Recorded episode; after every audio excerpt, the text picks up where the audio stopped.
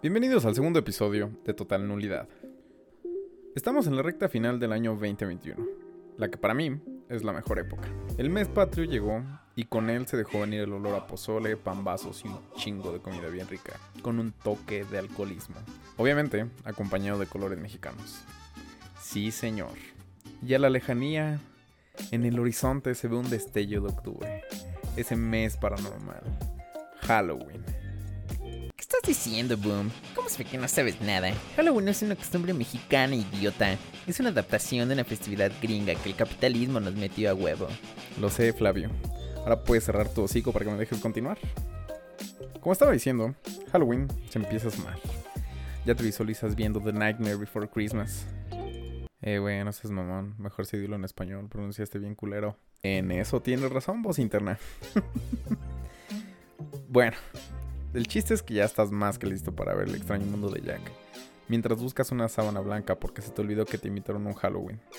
Y ahora, la embriagadera va a ser temática. Y no puedes quedar mal con las demás personas que invirtieron 3000 varos en un disfraz hiper chingón. Después de quedar como un auténtico zombie después de la hiperpedota que te metiste, viene de la mano el Día de Muertos. Y muy, muy, muy a la lejanía se ve la Navidad. Y los villancicos empiezan a sonar. Es que, boom, mames, otra vez, ¿cómo mencionas esa festividad horrible que solo alimenta a las grandes corporaciones y que el cristianismo trajo? Yo la neta no festejo eso. Sí, Flavio, chingón, pero entiende, esas costumbres son para compartir tiempo con tus seres queridos. Es básicamente un vil pretexto para estar con las personas que quieres.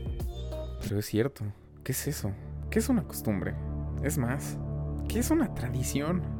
¿Es acaso lo mismo una tradición que una costumbre? ¿Por qué chingados hay un gato en la azotea viéndome? Pues efectivamente, en el podcast de hoy estaremos respondiendo a todas esas preguntas. A excepción de la del gato, que no tengo ni la menor idea de dónde salió.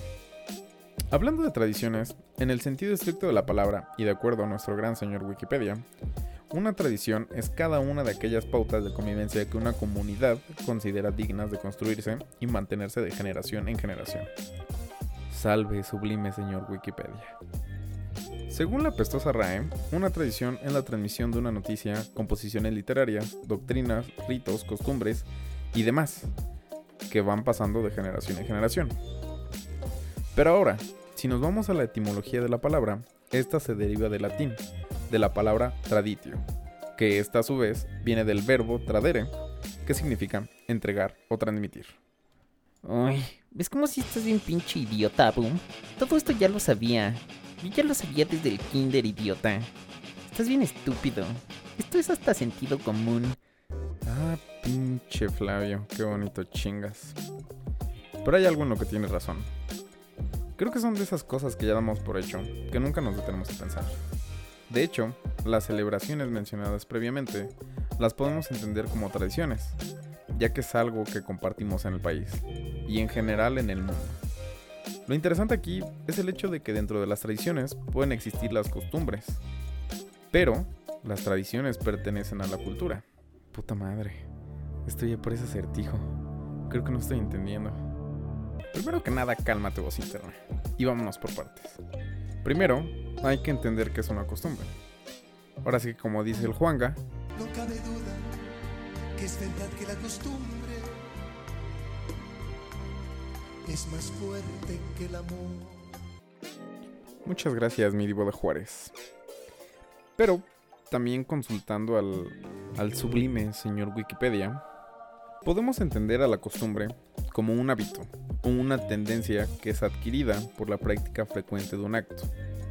Las costumbres de la vida cotidiana son distintas en cada grupo social.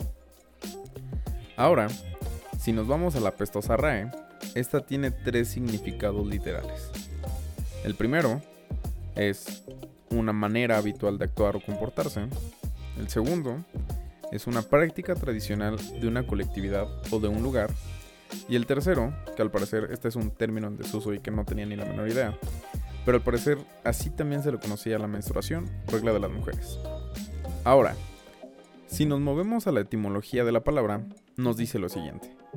La palabra se deriva del latín consuetudo, que asimismo viene del verbo que significa tomar globalmente el hábito o la práctica de algo.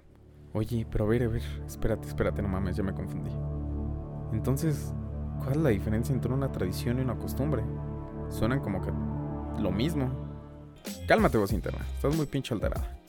Te voy a dar un ejemplo. Cuando yo jugaba béisbol, tenía la costumbre de jugar con un encendedor en mi pompa derecha. Que ahora, en retrospectiva, suena bastante estúpido.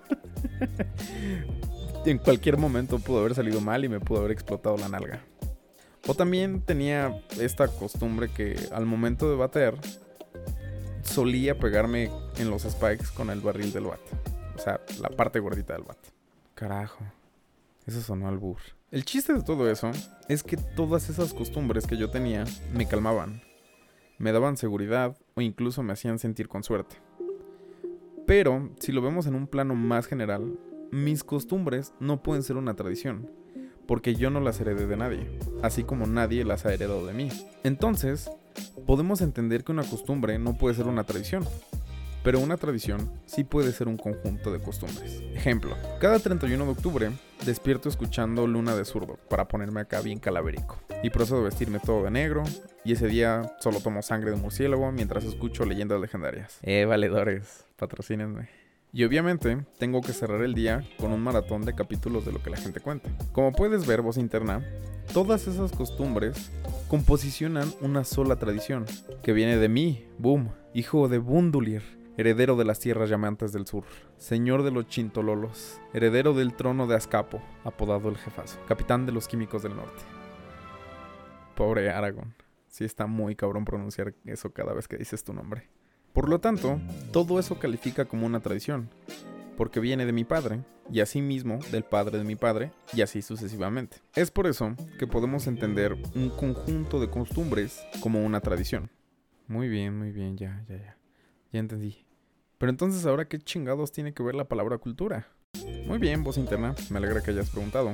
Pues mira, la definición de la cultura, de acuerdo a San Wikipedia, es el conjunto de conocimientos, ideas, tradiciones y costumbres que caracterizan a un pueblo, a una clase social o a una época.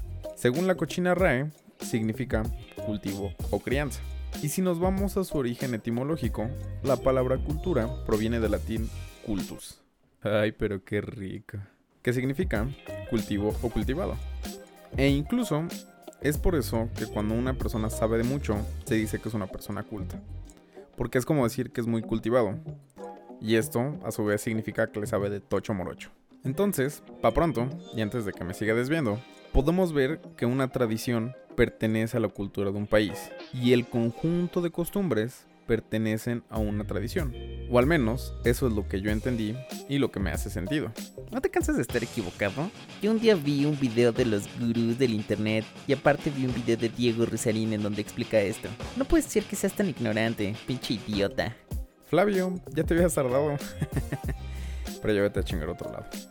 Desde mi punto de vista, creo que es importante conservar las costumbres en el ámbito personal, laboral y en general de la vida.